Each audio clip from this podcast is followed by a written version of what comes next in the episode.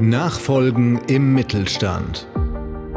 Expertentalk zum Thema Unternehmensverkauf. Was ist mein Unternehmen wert? Wie finde ich den besten Käufer? Was muss ich in der Transaktion beachten? Timo Lang spricht mit Expertinnen und Experten sowie Menschen, die verkauft haben, gekauft haben oder dies noch vorhaben. Viel Spaß bei dieser Folge. Neben Chancen spielen auch Risiken, Ängste und Nöte beim Unternehmenskauf eine große Rolle. Hören Sie heute eine Aufnahme aus meiner Vortragsreihe zum Thema Bereit. Bereit für die Unternehmensnachfolge. Herzlich willkommen in der Vortragsreihe Bereit, bereit für die Unternehmensnachfolge. Mein Name ist Timo Lang und ich werde Sie heute über Sorgen und Ängste auf Verkäufer- und Käuferseite informieren und wir schauen, ob wir vielleicht Mechanismen finden, wie wir diese auch lindern können. Wir beginnen mit der Entscheidungsfindung. Die Entscheidungsfindung ist gleichzeitig eine der emotionalsten Situationen und Phasen im Transaktionsprozess. Ähm, schließlich wird das Unternehmen oftmals als Lebenswerk gesehen. In dieser Phase nehmen Sie oftmals Familienangehörige, nahe, bekannte, vertrauenswürdige Personen, Angehörige von Steuer- oder rechtsberatenden Berufen mit ins Boot und sprechen mit ihnen mal die Themen durch.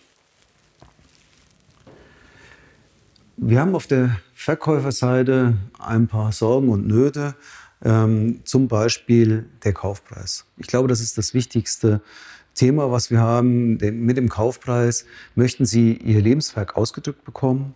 Äh, Sie möchten honoriert bekommen, was, was Sie geschaffen haben.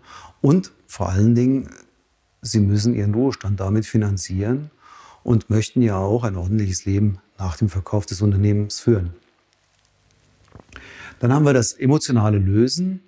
Ähm, Sie haben lange das Unternehmen aufgebaut, mit Mitarbeitern gearbeitet, Sie haben Kundenbindungen, Lieferantenbindungen mit Dienstleistern, ähm, enge Verflechtungen und Sie haben auch eine gesellschaftliche Stellung als Unternehmerin oder Unternehmer und ähm, davon müssen Sie sich dann irgendwie trennen oder lösen. Nicht immer ganz einfach. Zeitpunkt der Übergabe das ist meines Erachtens der gewünschte Eintritt in den Ruhestand, minus drei Jahre. Dann sollten Sie mit dem Verkaufsprozess beginnen, haben aber äh, die erste emotionale Phase, also ähm, die Entscheidung, ja, ich werde das Unternehmen verkaufen, hinter sich. Wie wird das Unternehmen weitergeführt? Das ist äh, für viele Unternehmerinnen und Unternehmer sehr wichtig. Also man möchte schon, dass die Mitarbeiter, die Kunden und Lieferanten, Dienstleister entsprechend weiterhin gut behandelt werden. Wenn ich in zwei Jahren zum Bäcker gehe, möchte ich nicht von dann jetzt unglücklich ehemaligen Mitarbeitenden auf den Fehler meines Lebens angesprochen werden. Solche Sätze oder ähnliche Sätze hören wir viel in den Transaktionen und äh, es ist auch absolut nachvollziehbar. Auf der Käuferseite sehen wir Chancen, natürlich auch Risiken. Ähm, Positive Intentionen sind der Drang nach Selbstständigkeit, Selbstverwirklichung, nach Gewinnerzielung und äh, Vermögensaufbau, beziehungsweise auch das Investieren von eigenem oder fremdem Kapital. Sorgen und Nöte auf der Käuferseite, die werden vor allen Dingen dann offenkundig, wenn man Informationen von der Verkäuferseite bekommen hat und fragt sich, sind die valide? Ist das alles okay, was er mir gesagt hat? Kann ich damit zur Bank gehen oder zu Finanzierungspartnern, um den Unternehmenskauf vollständig zu finanzieren? Integrationsrisiken.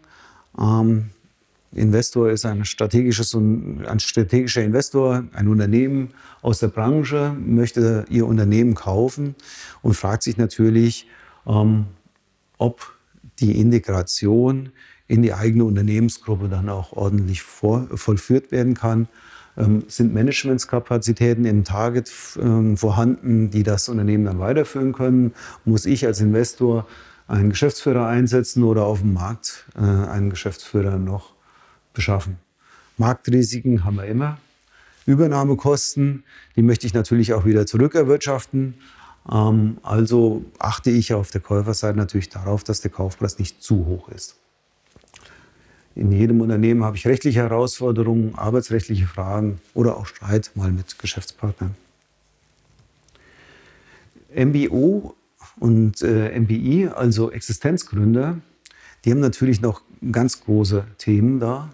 Ähm, wir sind ja schon ein bisschen zu weit, eine Folie zu weit. Wenn für einen Existenzgründer, wenn das nicht funktioniert, dann setzt er die Zukunft von sich und seiner Familie aufs Spiel und äh, verliert möglicherweise alles. Fazit, Vertrauen.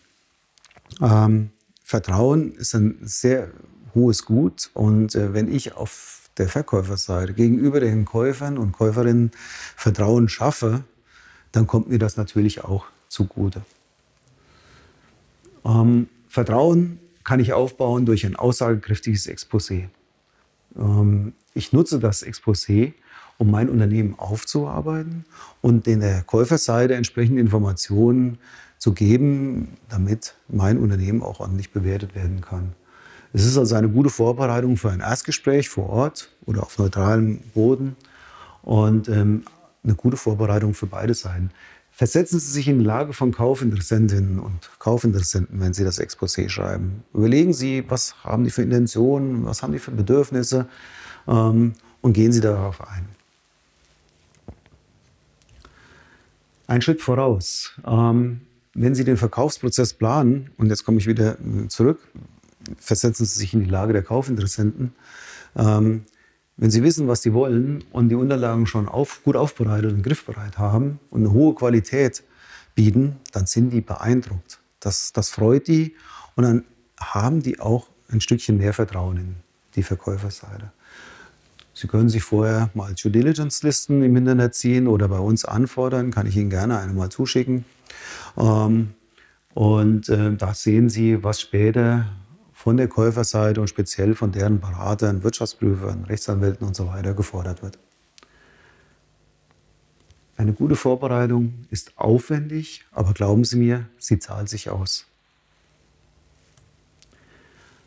Jetzt haben wir so mehr den Profit von der Käuferseite beleuchtet, ähm, aber auch Sie als Verkäufer profitieren.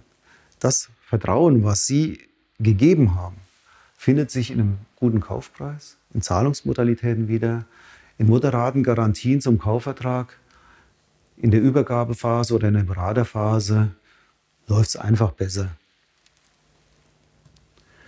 Ruhe bewahren oder nicht. Es wird kritische Situationen geben. In den meisten Transaktionen ist das so. Das ist kein Weltuntergang. Manchmal kommt ein reinigendes Gewitter ganz gut. Und dann setzt man sich wieder zusammen und äh, spricht weiter. Ähm, trotzdem, den Vertrauensvorschuss, den Sie der Käuferseite geben, den sollten Sie auch wieder zurückbestätigt bekommen. Also wenn Sie merken, die Käuferseite nimmt nur und gibt nicht, überlegen Sie sich, ob das dann die richtigen Partner für Sie sind. Ich möchte Ihnen noch fünf Fragen mitgeben, die Sie dann irgendwann mal sich selbst beantworten können oder im Rahmen Ihrer Familie. Wann möchten Sie in den Ruhestand gehen? Haben Sie einen Plan für danach? Was würden Sie von einem Verkäufer erwarten, wenn Sie ein Unternehmen kaufen? Geht es ohne Sie aktuell im Unternehmen?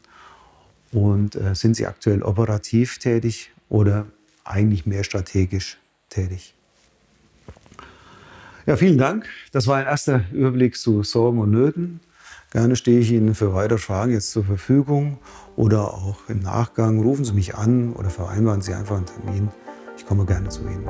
Vielen Dank.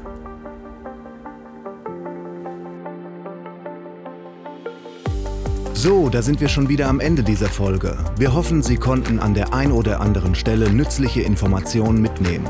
Wir freuen uns, wenn Sie bei der nächsten Folge wieder dabei sind, wenn es heißt Nachfolgen im Mittelstand mit Timo Lang aus der Universitätsstadt Marburg.